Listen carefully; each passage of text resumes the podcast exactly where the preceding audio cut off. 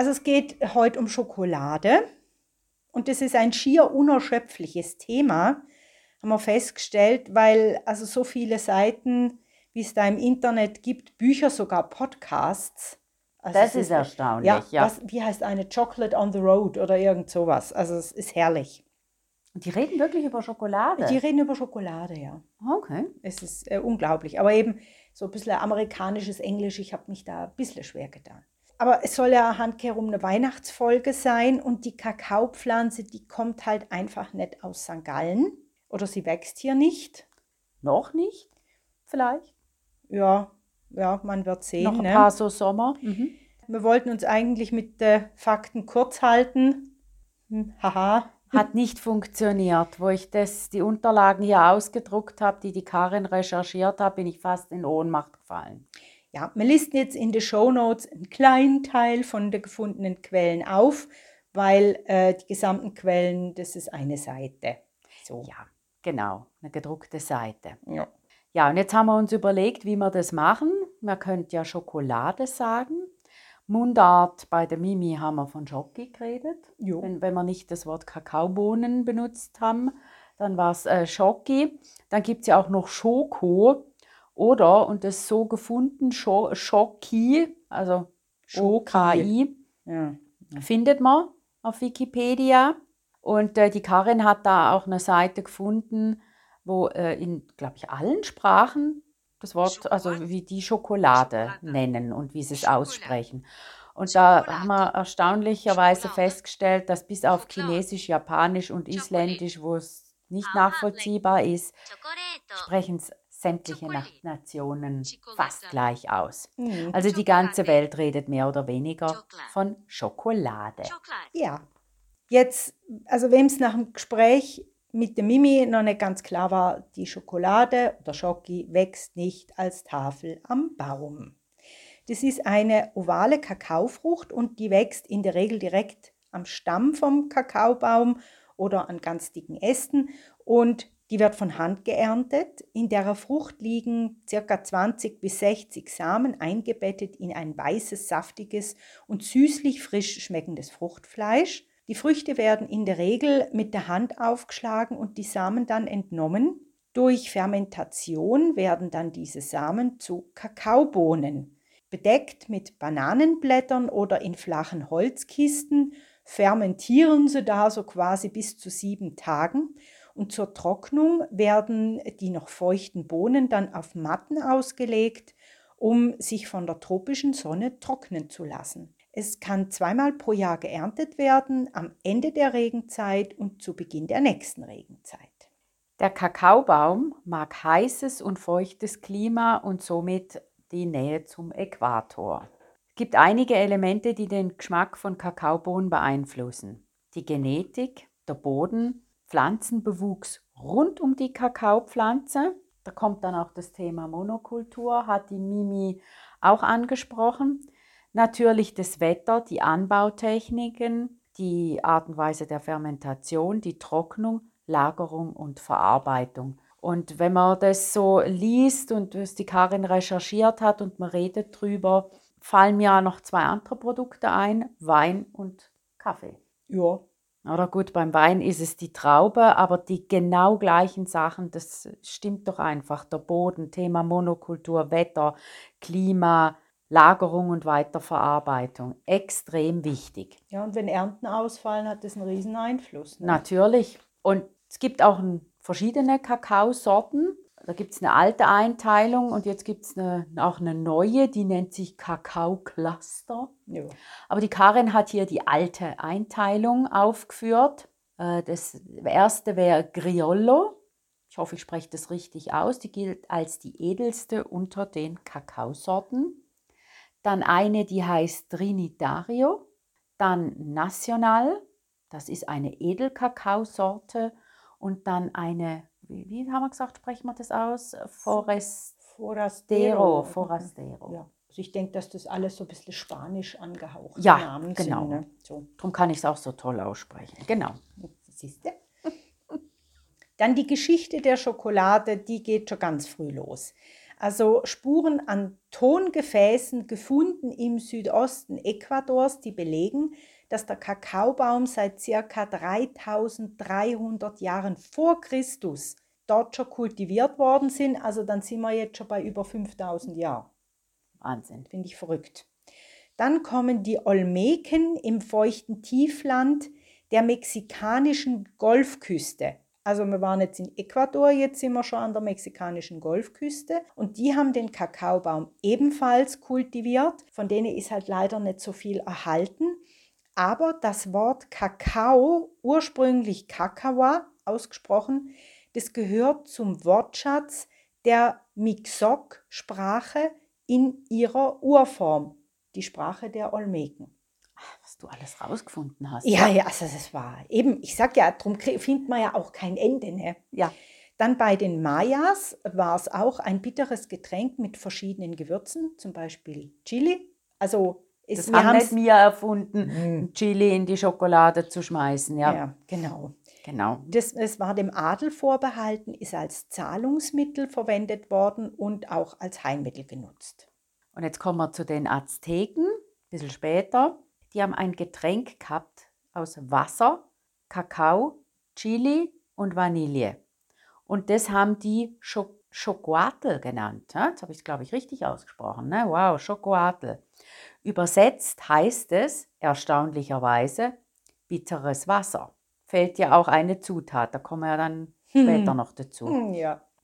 Auch hier wieder der Genuss des Getränks blieb dem Adel, Priestern und bei den Azteken natürlich auch den Kriegern vorbehalten und galt als Zahlungsmittel.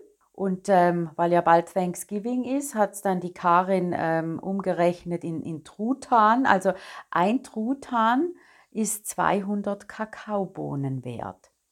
Und die Azteken haben den Kakao ebenfalls als Heilmittel benutzt.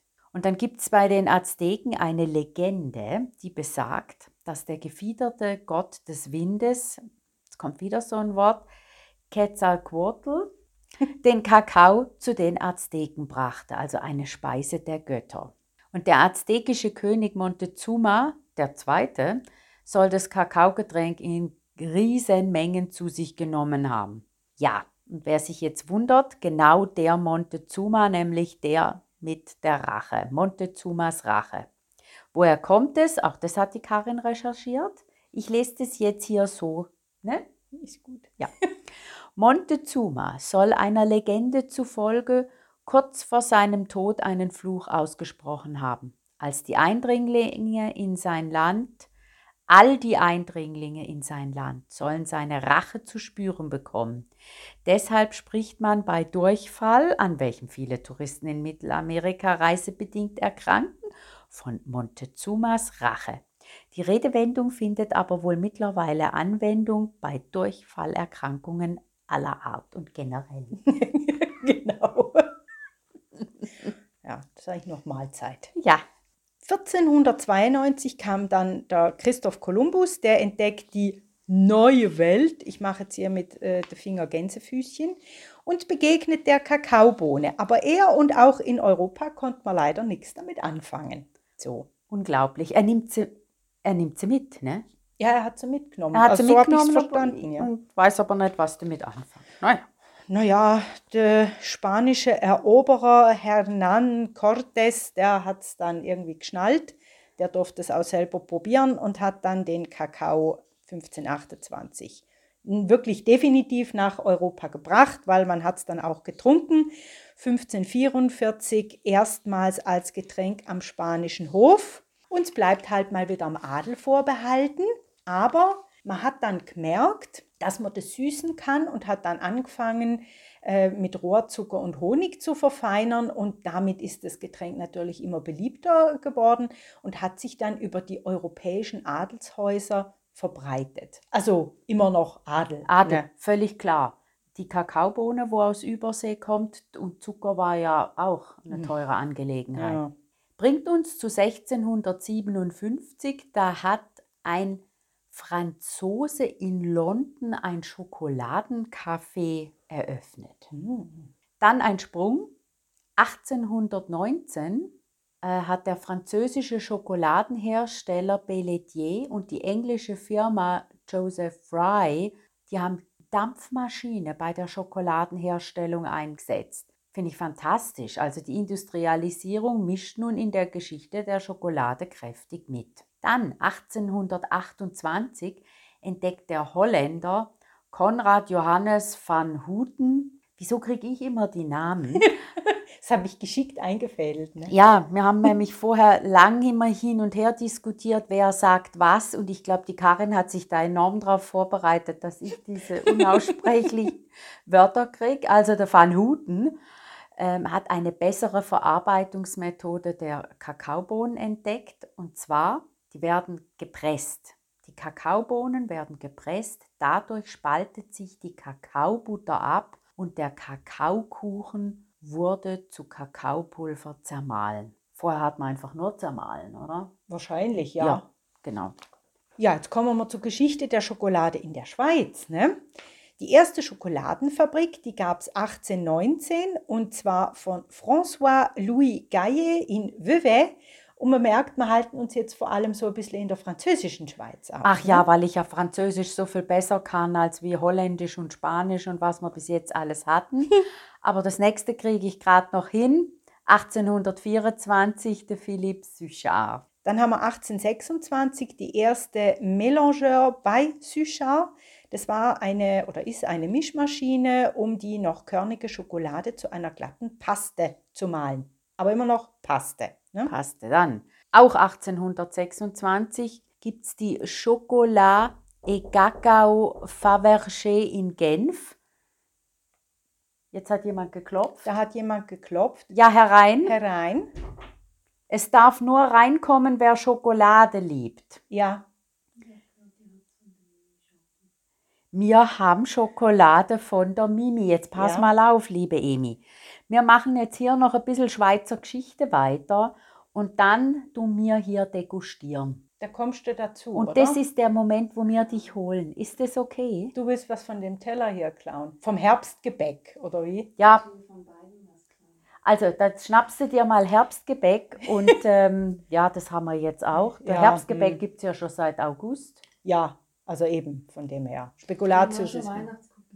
Ja. Mir, ist es okay, wir rufen dich, wenn wir Mimi degustieren? Also nicht die Mimi, ihre Schokolade. Ja, Sehr das wäre sonst eher kannibalisch. Ja. Wir rufen dich. Super, dann sind wir nachher zu dritt, die degustieren. Oh, ja. ähm, das finde ich doch wunderbar. Also das bringt mich jetzt ähm, ganz draus, weil ich wieder ein tolles Wort auszusprechen habe. Chocolat et Cacao Favarché. Nicht ja. Fabergé, Favarché in Genf. Genau. Gut. Dann sind wir 1830 in Lausanne und ich weiß nicht, ob das Cola oder Colère ist. Ich habe keine Ahnung. Ach, und ich kriege jetzt 1845 etwas, das ich aussprechen kann, das Sprüngli in Zürich. Heute sind die in Kilchberg und sind Lind und Sprüngli. Ne? Okay. Dann sind wir, jetzt kommen wir nach St. Gallen. 1852, Maestrani sind heute in Flaville mit den Marken Mino und Munz und da haben wir ja entschieden, dass die eine eigene Folge, also Podcast-Folge kriegen. Genau, eben weil Maestrania in St. Gallen angefangen hat. Okay, dann kriege ich wieder die tollen Wörter mit 1856. Der Klaus, ob man den so ausspricht, weiß ich nicht, weil er ist in Le Locle und da spricht man der Klaus anders aus. Heute ist es in Motto Frankreich. Ja, ich weiß auch nicht, ob man den 1867 in Lausanne gegründete Peter Peter oder Peter nennen wird. Auf jeden Fall ist es heute Nestle.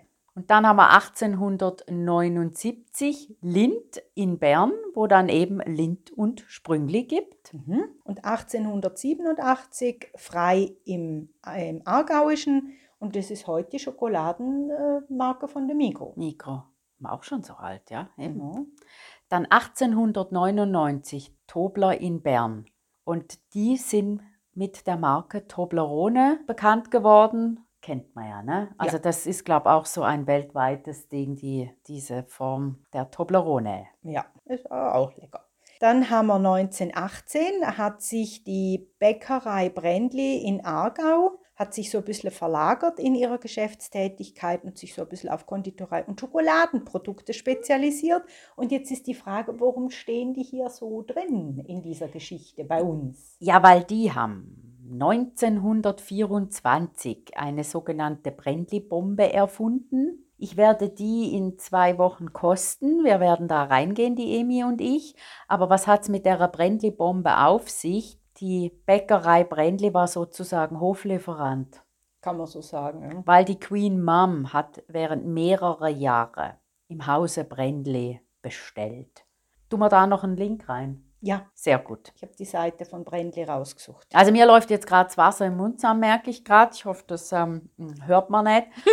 Aber ich, äh, ich werde dann mehr wissen. In zwei Wochen bin ich gescheiter, was diese Brennli-Bombe angeht. Sehr gut. Das bringt uns ja nochmal zum Lind, zum Herr Rudolf Lind.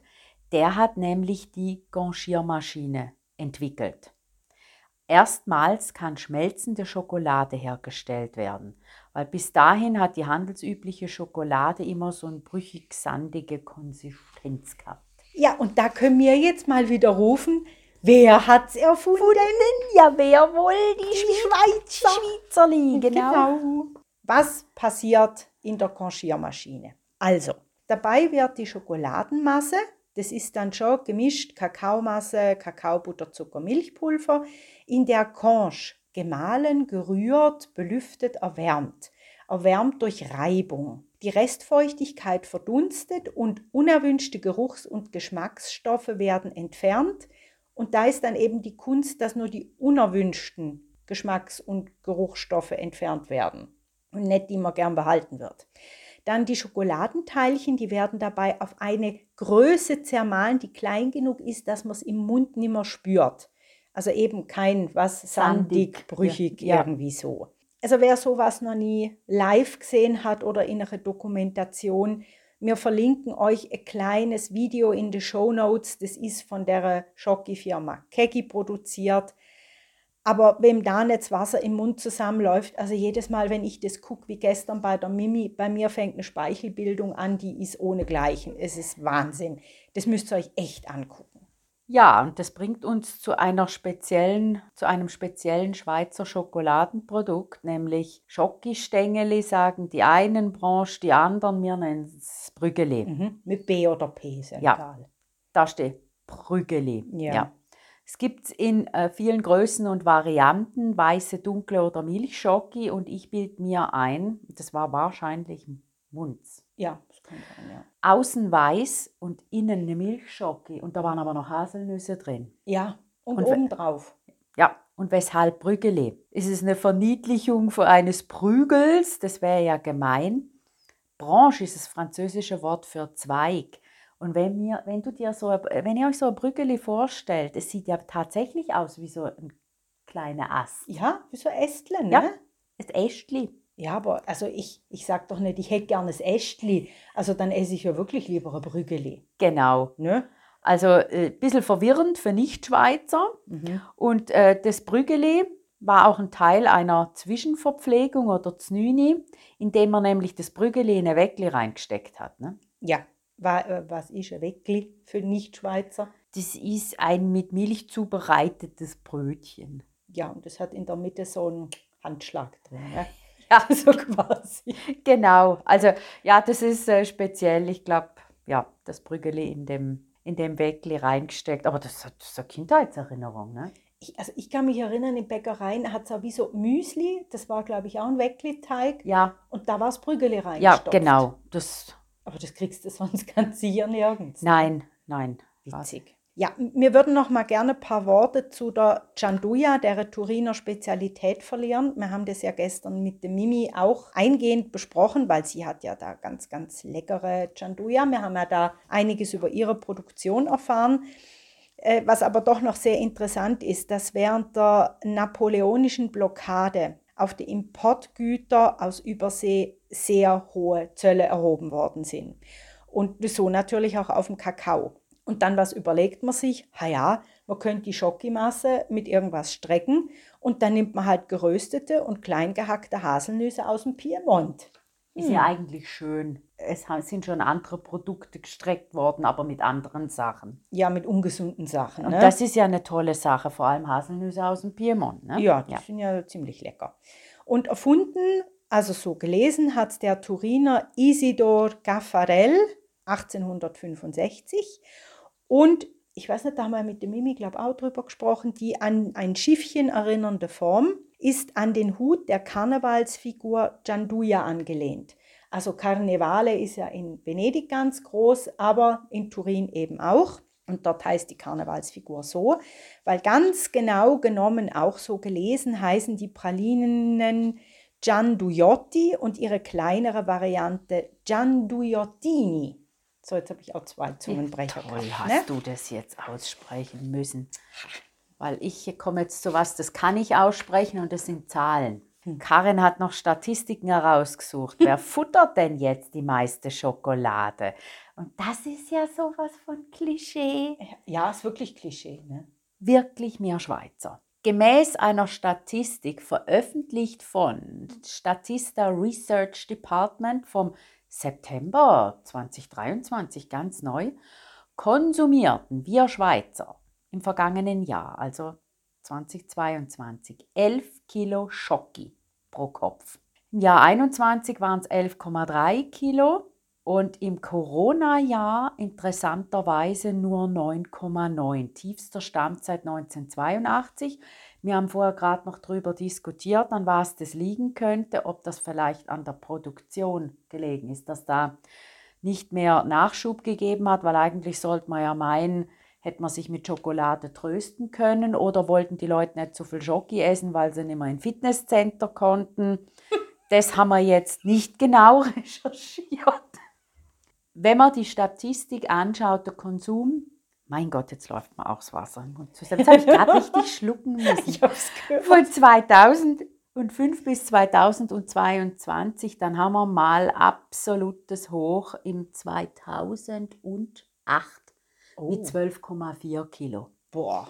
Das war der Hammer, aber sonst ist der Durchschnitt hat immer eine 11 davor. Und im europäischen Vergleich äh, liegen wir natürlich vorne. Die Karin hat sämtliche Statistiken angeschaut, mehr oder weniger. Sie weichen ein bisschen davon ab, aber egal welche man anschaut, die Schweiz steht an erster Stelle und zwar immer mit einem Vorsprung von ungefähr zwei Kilo, weil wir werden gefolgt von unserem nördlichen Nachbar Deutschland. Mhm. Die kommen auf ähm, 9 Kilo und dann nördliche Länder, ne? Ja, Dänemark, Finnland. Estland. Interessant, ja, das. Ähm, Ja, die wissen, was gut ist. ja, und ne? dann aber die Griechen, gell, die essen nur 2,5 Kilo. Oh, die haben ja vielleicht andere gute Sachen oder vielleicht ist es zu warm. Ja, die mögen vielleicht halt lieber andere Süßigkeiten. Genau. Ne? Aber wir sind Weltmeister. Ja, haha. Du hast vorhin mal noch äh, Wein und Kaffee gesagt. Ja, Äh, ein kleiner Fun-Fact: Es gibt Schokoladensommelier bzw. Schokoladensommeliere. Ja, ja, das gibt's. Und wir haben auch einen Schweizer Schokoladensommelier und das ist der Herr Daniel Rechsteiner. Also das macht man in einer Zweitausbildung, wenn man Bäcker-Konditormeister ist. Ich glaube, die Ausbildung gibt es in der Schweiz noch gar nicht, die gibt es nur in Deutschland. Interessant. Also auch für, das, dass wir, für das, dass wir Weltmeister sind, ja. Ja, also mir ist es auch nicht ganz verständlich. Auch der Herr Rechsteiner hat nach Deutschland müssen. Und da geht es, glaube ich, dann vor allem auch um Sensorik, die zu perfe perfektionieren und dass man halt lernt, wie man Schokolade auch kunstvoll so ein bisschen in Szene setzen kann. So, und auch wenn es sich um eine Weihnachtsfolge handelt, wollen wir doch auf die Probleme und Herausforderungen aufmerksam machen, die mit der Kakaobranche äh, im Zusammenhang stehen. Die wollen wir nicht unter den Teppich kehren. Weil man das aber nicht in ein, zwei Sätzen erklären und gerecht werden kann, verlinke mir auch noch ein paar interessante Seiten in den Show Notes, wie zum Beispiel die Schweizer Plattform für nachhaltige, nachhaltigen Kakao. Die Mimi hat darüber geredet. Sie arbeitet mit einer Mhm. Firma zusammen, weil sie ja dieses äh, Bean to Bar hat. Ja. Sie kann ja nicht dauernd da nach Südamerika reisen und gucken, ob da wirklich so nachhaltig, mit allem drum und dran, äh, der Kakao angepflanzt wird, hat sie einen zuverlässigen Partner gefunden. Das ist natürlich eine tolle Sache Ja. für das Nachhaltige. Wir möchten euch einfach dazu aufrufen, die Schokolade als Luxusgut zu betrachten und dann lieber eine gute, nachhaltig fair produzierte Schokolade, wie man sie eben zum Beispiel bei der Mimi kriegt, dann isst man halt ein bisschen weniger. Konsumiert mit Verstand, was man eigentlich mit allen Lebensmitteln machen sollte. Ja, sollte man. Und Frau. Genau. Ja. Jetzt Schoki-Erlebnisse. Du magst Trinkschokolade, ne? Ich mag Trinkschokolade sehr gern, aber ich habe es nicht gern, wenn es einfach ein bisschen Pulver in einer Milch ist und dann ist es dann so dünnflüssig. Ich habe die gern, wenn die so richtig dickflüssig ist. So, jetzt fängt schon wieder an hier, äh, Speichelproduktion. Also, dass es eher eine Mahlzeit ist als ein Getränk. ja, so wie es in der Conch auch aussieht. Ne? So, Ja. das, aber ich habe jetzt die von der Mimi gestern gekauft. Da freue ich mich jetzt richtig drauf. Ich glaube, ich mache mir da übermorgen eine Tasse. Also da hättest du eigentlich dabei sein sollen an der Führung Firma Lederach mit ehemaligen Arbeitskollegen, gehen wir, äh, Arbeitskolleginnen, gehen wir eben öfters in so Fabrikläden und so Fabriken anschauen. Und Lederach war es mit diesem Schokoladenbrunnen. Da hast du einen kleinen Oh. Porzellanlöffel gekriegt und konntest ihn unter drei verschiedene helle. Nur ein Löffel, da komme ich aber nicht weit. Na, da, Die na, keine du, Tassen gehabt. Oder? weißt was ist? Du ma- nimmst da zwei Löffel und dann ist irgendwie gut. Okay. weil das ist dann wirklich too Oh. much sonst. Ja, also ich bin da so ein Schokoladenfabrik, also Fabrik-Schokoladenladengänger. ja, was kann man noch sagen? Ich glaube, das Lindhäschen kennt jeder auf der Welt. ja, das hat Ich würde mal sagen, sehr- das hat einen hohen Wiedererkennungswert. Wir sind verwöhnt mit guter Schokolade. Ich kann mich erinnern, die Emi, das Kind, das Mhm. Erwachsene, das gerade vorhin reingeplatzt ist, die hat in Kanada mal einen Weihnachtskalender gekriegt. Da konnte man das Türchen aufmachen. Mhm. Weihnachtskalender, ja, Adventskalender. Adventskalender, ja genau. Und dann war ein Stück Schoki drin, Mhm, hinten mhm. bei dem Bildchen. Sie war vielleicht drei oder vier, hat natürlich äh, schon Schokola äh, Schweizer Schokolade gekannt. Das war ein kanadischer Kalender. Sie nimmt das Stück Schokolade in den Mund, kaut drauf rum und sagt, hm, geht so, Schweizer Schokolade ist besser. Dann habe ich gedacht, super, da haben wir unseren halben Schweizer. Man merkt es halt schon, weil eine gute Schokolade, die sollte ja auch im Mund schmelzen. Ja, und nicht in der Hand. Äh, nee, das geht andersrum, aber ist egal. Ja, aber wenn, sie, we- wenn du dann noch drauf rumkauen musst und stundenlang das, was passiert, ja, wir sind heikel, wir sind verwöhnt, was Schokolade angeht und wir essen nicht nur am meisten, wir bilden uns ja auch ein, dass wir die Beste machen. Ne? Also, wir Schweizer. Ja, aber es ist Geschmackssache. Die Italiener machen auch sehr gute, nicht umsonst stehen sie oben in der Rangliste. Aber Natürlich. uns schmeckt unsere jetzt halt am besten, ist ja auch richtig so. Und uns schmeckt ganz besonders der Mimi ihre. Ja, Und das bringt uns eigentlich da zum Schluss, wo wir jetzt ja vorhin auch schon die Emi eingeladen haben, dass wir hier jetzt ein bisschen degustieren. ja, kann ich so schnell holen. Hä? Dann Genau. musst du nicht da mit deinem verletzten Fuß. Ich äh, klemme mich mal hier ab. Ich werde jetzt hier von weiter weg her tönen. Ich habe die wieder äh, elektrisch aufgeladen an den Stuhl hier. Also es ist Kind, es wird degustiert. Also, das, die ist jetzt nicht von der Mimi, aber wir brauchen ja einen Vergleich, oder? Ja, Also, was haben wir denn hier alles? weißt du was? Ich mag das Geräusch, wenn man solche Sachen auspackt. Also, Emi, wir haben jetzt hier ähm, eine Schokolade. Oh, jetzt muss ich gucken, dass ich keine Firma reinmache. Da ist Orange Ingwer drin. Die ist jetzt aber nicht von der Mimi, aber wir brauchen ja was zum Vergleichen. Also, nimmst du mal ein Stückle. So. Jetzt fehlt eigentlich noch der Whisky dazwischen. Weil du kriegst ja dunkle Schokolade, wenn du Whisky degustierst. Whisky haben wir genug. Hätte man genug. 20.000 Flaschen. Nee, danke. Also, das müsst ihr Mm, ohne mich machen. mhm. Ist so gut. Man soll sich ja steigern wie beim Wein. Ne? Darum fangen wir jetzt mit der, also sagen wir mal, der günstigeren an und steigern uns dann zu der von der Mini hoch. Was So. ist jetzt da drin? Das ist Milch mit Apfel. Hatte ich noch nie in meinem Leben. Nein, ich auch nicht. Mm. Mm. Also die Orange Ingwer ist nicht schlecht.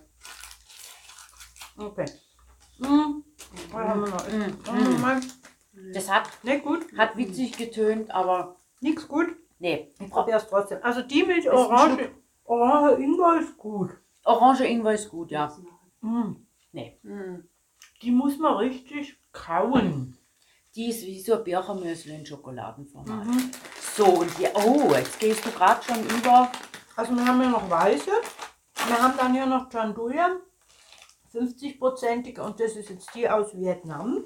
Wo die Mimi ja gesagt hat, endlich habe ich... Kommt die Schokolade immer in so eine Schächte? Ne? Nein, Das ist nicht von der Mimi. nein, das ist nicht von Nein, Mimi. das ist nicht Mimi. Das habe ich von Fleurop. Ah, okay. Wenn die Blumen liefern mit Schokolade, dann kommt es so. Äh, was das ist jetzt? Das ist Munz. Jetzt kommt Munz. Jetzt kommt Jetzt Munz kommen wir nach St. Gallen. Milchschokolade. Wir haben zwar alle irgendwie, glaube ich, lieber dunkle, aber jetzt kommen wir halt hier mal noch zum Vergleich. Da haben wir einen Großverteiler gehabt. Jetzt haben wir eine gute Mundschokolade.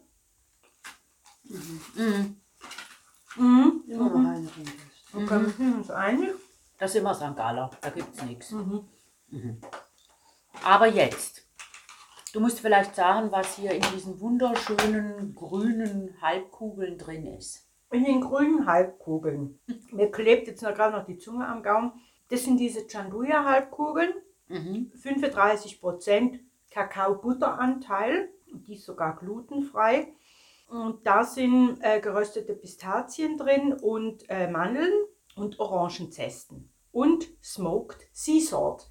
Von dem hat sie ja gestern Erzählt. Da Ne? kriegt jetzt, ich habe ja dann auch noch mehr. Da kriegt jeder eine, wenn du magst. Natürlich.